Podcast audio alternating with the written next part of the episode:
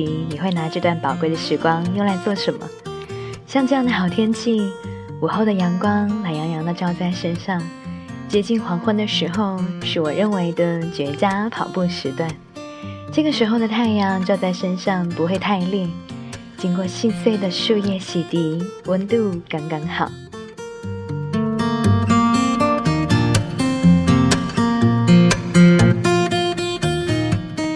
知道你有没有细心观察过黄昏时候的街道，仿佛是滤镜一般，能够看到一种被温柔的暖黄包围住的颜色。路上的行人也不算太多，因为可能是周末的缘故，大家都悠闲地踱着步子。如果幸运地找到嘈杂和拥挤还没有被清洗的街道，那么最适合换上一身运动的装备，梳起头发，热完身，在街头巷尾跑一跑步。跑完了，我喜欢去街边的八十五度 C 买一杯柠檬茶，小坐一会儿，看着太阳下山，然后悠哉悠哉的荡回去，洗个热水澡，充实的一天就完美落幕。你呢？在天气晴朗的午后，你有什么最想做的事吗？这里是 FM 四幺零六八，小心轻放的时光。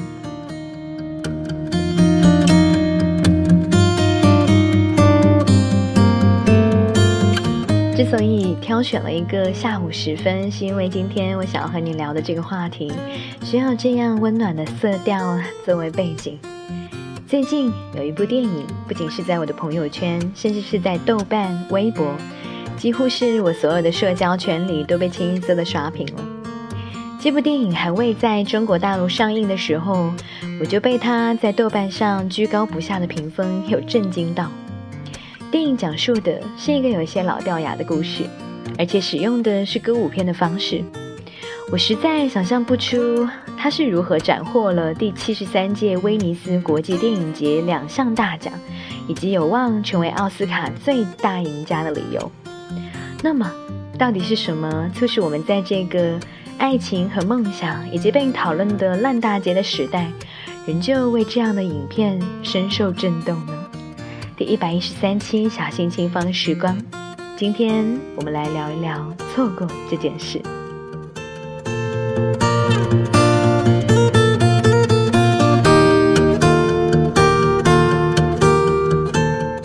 我们大部分的人很少会对拥有的东西念念不忘，始终惦记着的是曾经错过或者是未曾拥有的东西。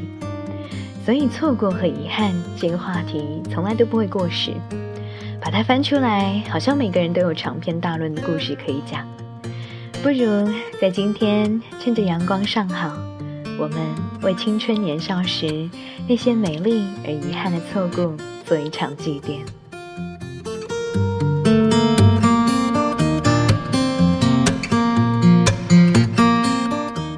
我的生命和你的一样，发生过许多令人叹惋的错过。最开始，我们以为自己永远都不会失去，得到了的就会一直存在在自己身边，但这都是孩童的思维。直到有一天，我们和别人走散了，丢失了心爱之物的时候，那种被抽离、无法掌控的疼痛，会深深的告诉我们，在与外在的人和事物接触的过程中，我们并不是中心。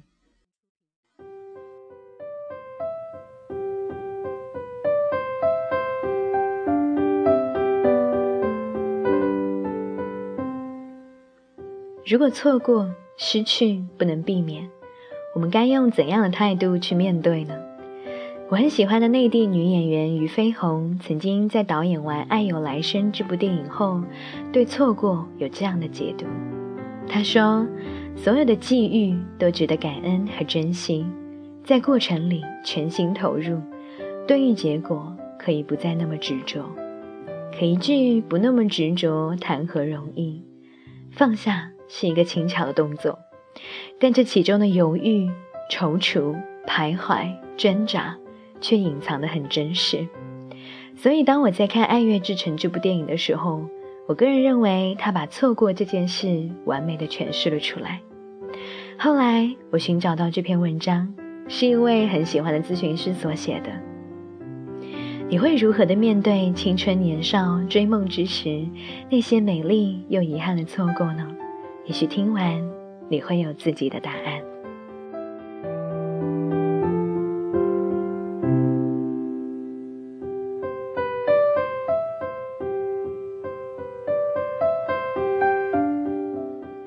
我们为什么不能在一起？但我会永远爱你。昨晚看了电影《爱乐之城》，之前我是不打算看这部的，因为看了开头的唱唱跳跳会让我想起印度宝莱坞的风格。但我万万没有想到的是，这部电影其实就是在写我。我想，也许他也在写你。这可能就是他成为今年奥斯卡大赢家的原因。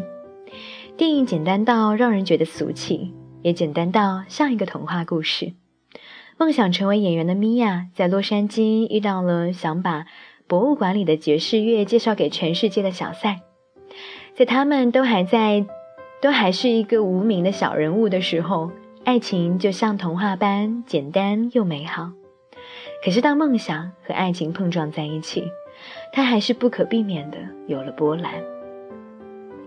就在前几天，我告别了深深影响自己一年的一段感情。昨天看完电影，跟他做了最后一次告别，平静地删除了他的微信，因为我终于可以理解，终于可以理解我们为什么不能在一起，终于可以流着泪在心里默默的对他说：“我会永远爱你。”今天这篇文章，我想写给爱情和梦想，写给我和他，写给你们。也写给所有那些没有结果也没有墓碑的爱情。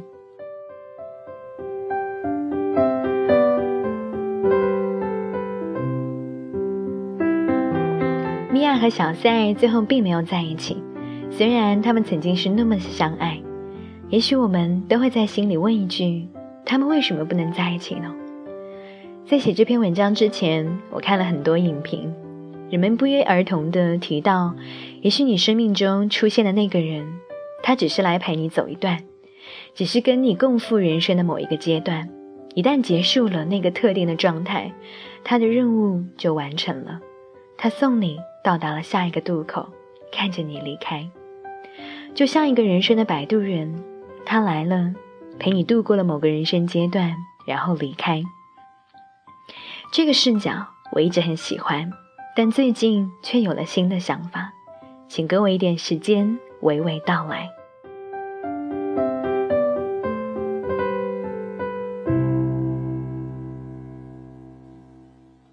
电影给我印象最深刻的情景之一，就是他们的感情蜕变。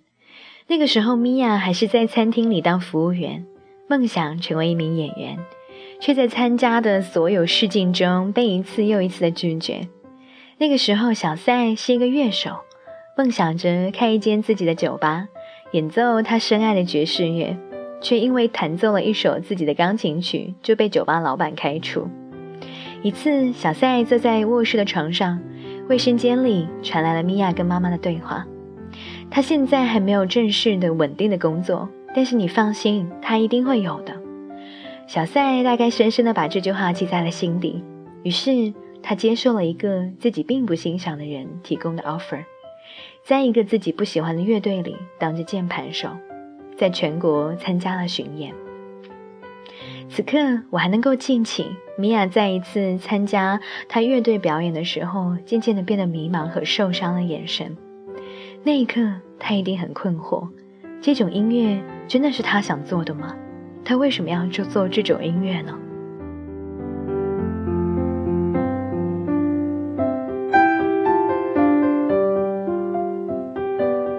他们的矛盾终于在一次小赛巡演回来的夜晚爆发了。那本来是一个无比浪漫的夜晚，小赛悄悄地回到家，精心地为米娅准备了烛光晚餐。美好开始蜕变，是当小赛邀请米娅陪他去巡演。米娅因为还有两周就要开始舞台剧，需要排练而不能去陪他。这个时候，他问他：“你要巡演多久呢？”小赛说：“我不知道，可能要几年的时间。”米娅说：“我不知道什么时候乐队对你来说变得如此重要。你真的喜欢自己做的音乐吗？”小塞说：“这不是你希望，这不就是你希望我做的吗？”米娅说：“我什么时候说希望你做这些了？我希望你能够去完成自己的梦想。希望你攒钱去开属于自己的酒吧。小赛说：“你不是说希望我有稳定的工作吗？连你都不喜欢爵士乐，我怎么靠爵士乐养活自己？”米娅说：“可是你让我喜欢上了爵士啊！你对爵士如此有激情，人们喜欢有激情的人，因为这提醒了他们自己失去的东西。”看到这里，我突然有一种恍然大悟，也许这就是他们不能在一起的原因。小赛以为米娅需要一个有稳定工作的男人，所以他牺牲着自己的梦想，演奏着自己不喜欢的音乐，希望能够让米娅幸福。可是米娅并不幸福。那场音乐会上，她困惑和受伤的表情就说明了这一切。她希望小赛也可以实现自己的梦想。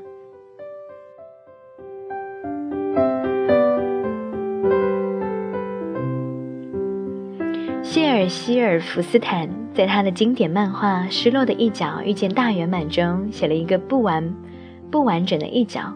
去不断的寻找能够跟他刚好契合的圆，然后可以自由滚动，却屡屡遭遇失败的故事。最后，当他自己磨掉了所有多余的部分，让自己成为一个可以自由滚动的圆的时候，遇到了另一个圆的故事。我们也许并不需要成为一个圆满的圆，去遇到另一个圆满，却需要有勇气去拥抱自己的脆弱和不完美，这样。我们才有可能真正的有力量去支持到另一个跟我们一样脆弱、一样不完美的人。那个没有完成梦想、也不被人认可的我们，首先需要被我们自己认可。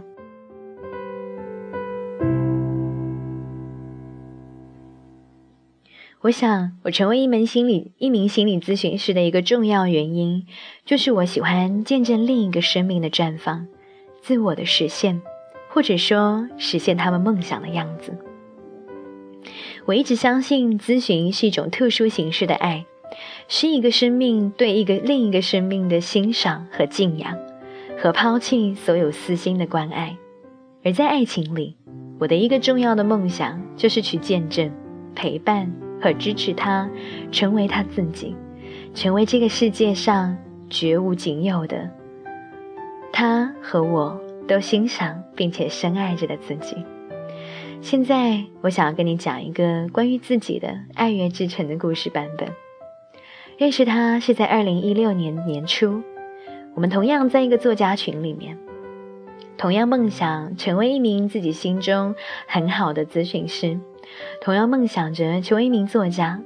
他还希望成为一个琴行的老板，而我还希望成为一名插画师。老实说，我还没有遇到能够跟自己聊得如此投缘的人。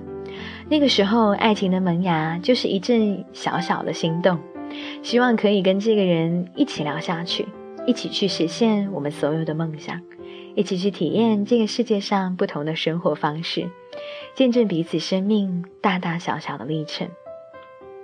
因为不在同一个城市，我们其实从来都没有真正意义上在一起过，直到去年五月的一天。他邀请我用书信的形式跟他交流，在我追问他原因的时候，他才第一次对我袒露了心意。那个时候我好开心，只可惜这份开心还没有持续二十四个小时，他就对我说：“我们还是做好朋友吧。”那一刻，我的心真的是崩溃的，因为那时我真的不能理解他为什么不能跟我在一起。从此，我们还是会无话不说，掏心掏肺。只是我渐渐的发现，这份友情长得越来越像爱情，一份始终没有被承认的爱情。直到前几天，当我永远都不愿意再欺骗自己，询问他到底对我是什么情感的时候，他才把一直以来的脆弱跟我讲。心动过无数次，却不容许自己喜欢你。他说，他不能找一个比自己优秀很多的人。虽然他从来都没有觉得自己比。虽然我从来都没有觉得自己比他更优秀，他告诉我，其实他希望找一个可以跟他一起奋斗的人，从一无所有到成为自己，而不是像我一样比他要优秀的人。他需要的是一个势均力敌的人。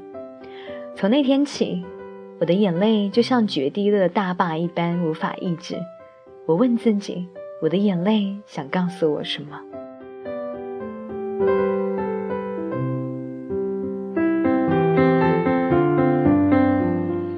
看了《爱乐之城》，眼泪的意义才越来越清晰起来。他说，他渴望找一个可以跟他一起奋斗。但《爱乐之城》里的米娅和小塞不正是如此吗？爱情里的势均力敌，其实从来都不是彼此的身份、成就、地位和收入，甚至也不是彼此自我实现的程度。如果说这个世界上真的有什么势均力敌，那么它其实是我们灵魂完整程度上的势均力敌。灵魂的完整，跟一个人有多完美没有半毛钱的关系。它是我们在多大程度上愿意对自己和他人诚实，愿意在多大程度上如实的看到自己的脆弱和阴暗，愿意在多大程度上接纳一个一直在过程里并没有那么理想和美好的自己，愿意在多大程度上不评判所有自己还做不到的事情，最大程度上去理解自己，而不是与自己为敌。在米娅的眼里，小塞根本不需要去拥有稳定的工作，因为在他实现梦想的过程中，他一定可以做到稳定的。可是小塞还做不到。当时的他做不到，就让自己在米娅面前脆弱着，当一个追求梦想却没有稳定工作的男人。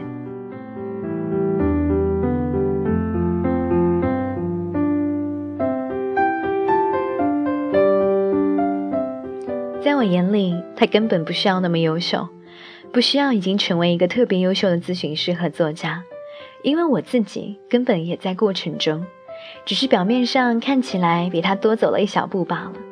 可是他也还是做不到，至少是现在的他做不到在我面前容许自己的脆弱，容许自己是一个追求梦想却不满足那些社会期待标签的男人。曾经我喜欢他，就是因为放下了所有的标签。我看到那个有血有肉、有梦想的，跟我彼此支持着、珍惜着的男人。我是多么希望我看到那个闪闪发光的他，也能被他自己看到。可惜，只是我没有，只是我看到是没有用的。他只有自己去学会。甚至在无数人看不到他的美好，评判他怎么一把年纪还一事无成的时候，他也能够看到自己的美好，就像我一直看到他那样。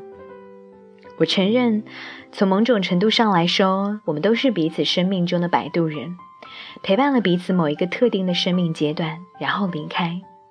可是，我们之所以不能在一起，并不是因为在某一个生命阶段，我们恰好需要彼此。而当我们不再需要，便离开了。我们不能在一起，是因为在成为自己的过程中，在我们各自都还只是追求梦想，甚至连追求梦想的勇气还没有的屌丝男女中，还没有学会安心完整的去拥抱这样的自己，也拥抱这样的另一个人。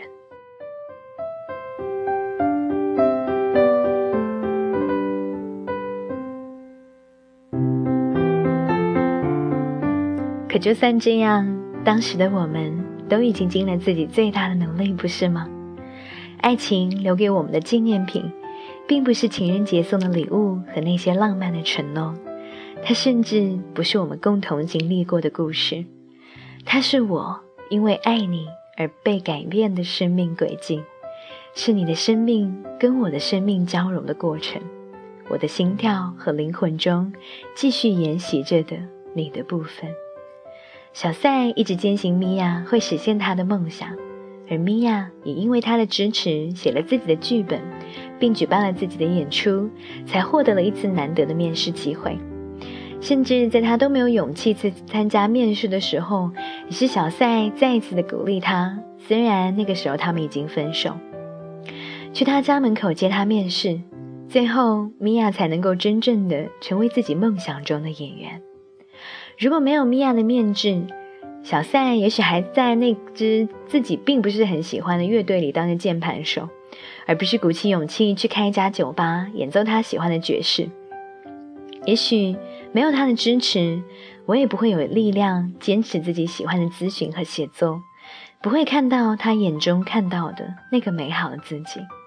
也许没有我的支持，他也不会走出困扰自己的感情和家庭关系，不会更有勇气的开始自己一直想。